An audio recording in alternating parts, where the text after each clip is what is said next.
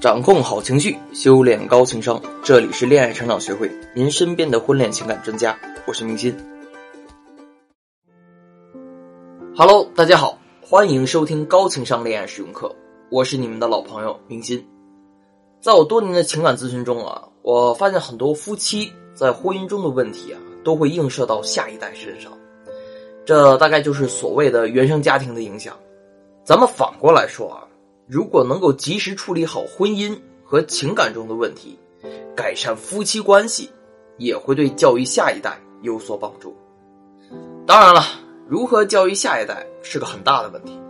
自从有人类、有家庭、有婚姻开始，这也就是个常谈常新的话题。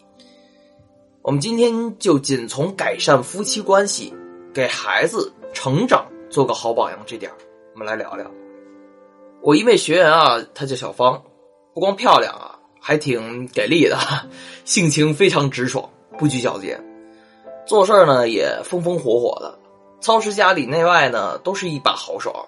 她老公呢在那个政府机关工作，经常出差，两个人愣是七年之痒的时候出了问题，小芳的老公出轨了，小芳知道后啊，仗着脾气堵了她老公和小三的门啊。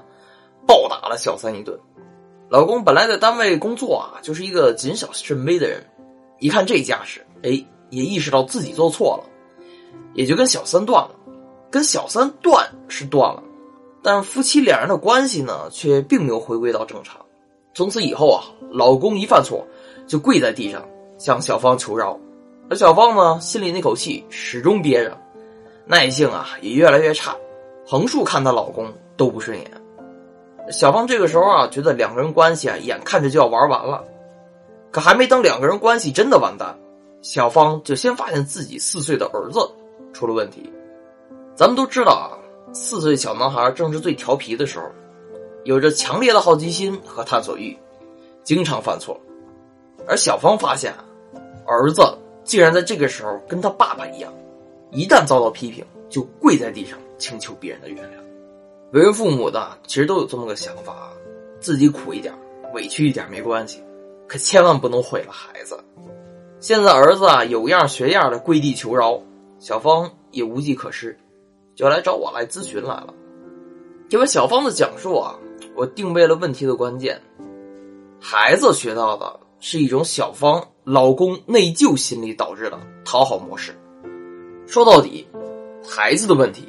还是在于父母婚姻关系的平衡。仔细分析完啊，小芳两公婆的具体情况后啊，我给出了一个让小芳大吃一惊的建议：给她老公一点肉体惩罚。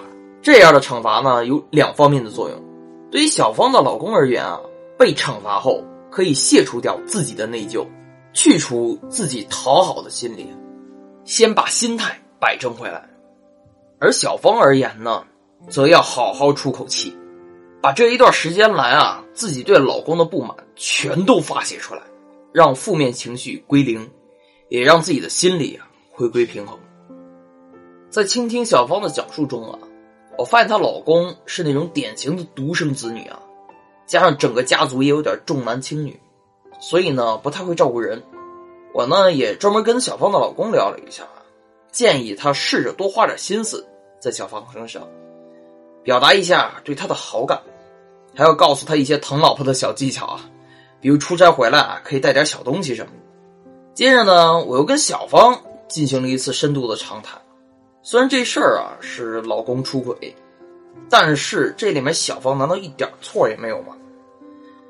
作为一个女性啊，小芳是不是足够温柔了？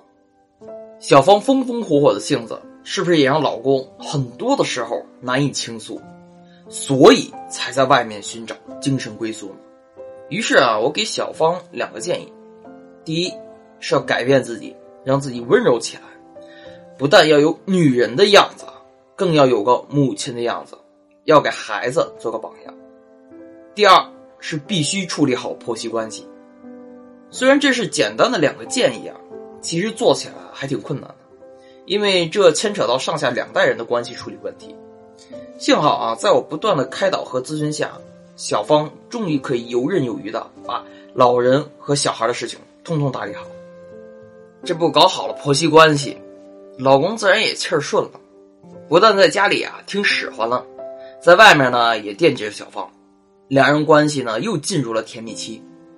用小芳的话说，感觉又回到了刚谈恋爱那会儿，连孩子都跟着他爸学会了疼妈妈，这让小芳啊更是喜上加喜。其实咱们很多学员啊都特别担心自己的另外一半出轨，其实呢，出轨本身并不可怕，咱们逆向思维一下啊。出轨后，能教育好了，以后啊才绝不可能会出轨。当然了，教育对方啊只是硬币的一面。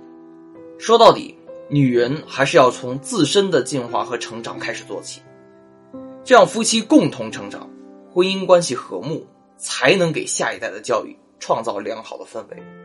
好了，故事讲完了啊，我呢想跟大家一起回顾一下，咱们从故事中得到了什么。首先呢，要正确的处理自己或他人的内疚心理啊。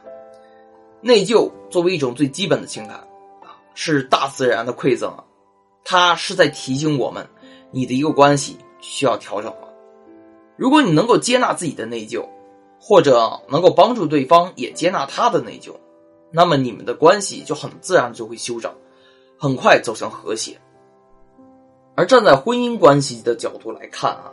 虽然对方犯了错，但是只要他还怀有内疚，甚至这种内疚啊还会扭曲成讨好心理，那就说明这段关系还是值得挽回的。因为如果没有对你的爱，如果完全无视对婚姻和家庭的责任，那是肯定不会有丝毫内疚的。也正是基于这个出发点，我才积极的建议小芳通过解决她老公的内疚心理，来进一步处理好两个人的婚姻关系。再把这种积极的婚姻关系用于下一代的教育氛围营造上。第二点啊，是我经常跟学员说的，做女人啊要温柔。最近几天啊，隐匿三年的北大杀母凶犯终于落网了。不知道大家有没有看相关的新闻啊？这个男孩的母亲呢，就是一个非常强势的女人，本身的职业是教师，无论在学校还是在家里。都一点也不温柔，棍棒之下未必出孝子，也可能出杀人犯。所以咱们姑娘们啊，无论在外面怎么样，在家里一定要温柔。都说会撒娇的女人好命，其实也是说啊，女人要温柔。你温柔了，你的另外一半才会自然而然的生出怜香惜玉的疼爱心，两人相互疼爱，日子才能越过越好。第三点。也是咱们今天主要要关注的，教育中的原生家庭代际传递。关于原生家庭的讨论啊，无论是在学术界还是在民间，关注度都非常高。那些学术的理论咱就不说了，有兴趣呢可以看看武志红老师的相关作品。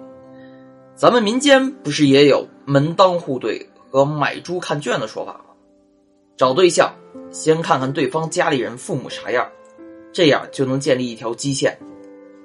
大部分人是不会离这条基线太远的。知道了原生家庭的重要性，也就理解了代际传递。孩子在思想观念、文化习俗和行为方式等方面所具有的对于原生家庭有明显的继承性，这个就是代际传递了。讲到这里面，你们是不是吓一跳啊？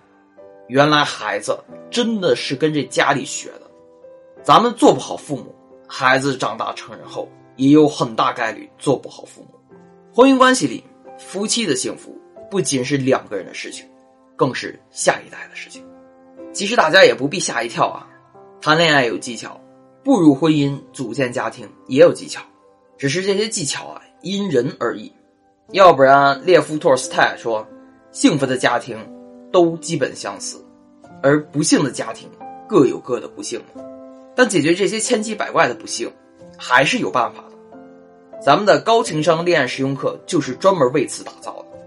如果你在婚恋中遇到了问题，不妨添加小助理微信“恋爱成长零二零”，恋爱成长全拼零二零，我们来聊聊你的具体情况，设计最直接高效的解决之道，为你扫清婚姻中的问题，更好的关爱下一代，跟孩子一起成长。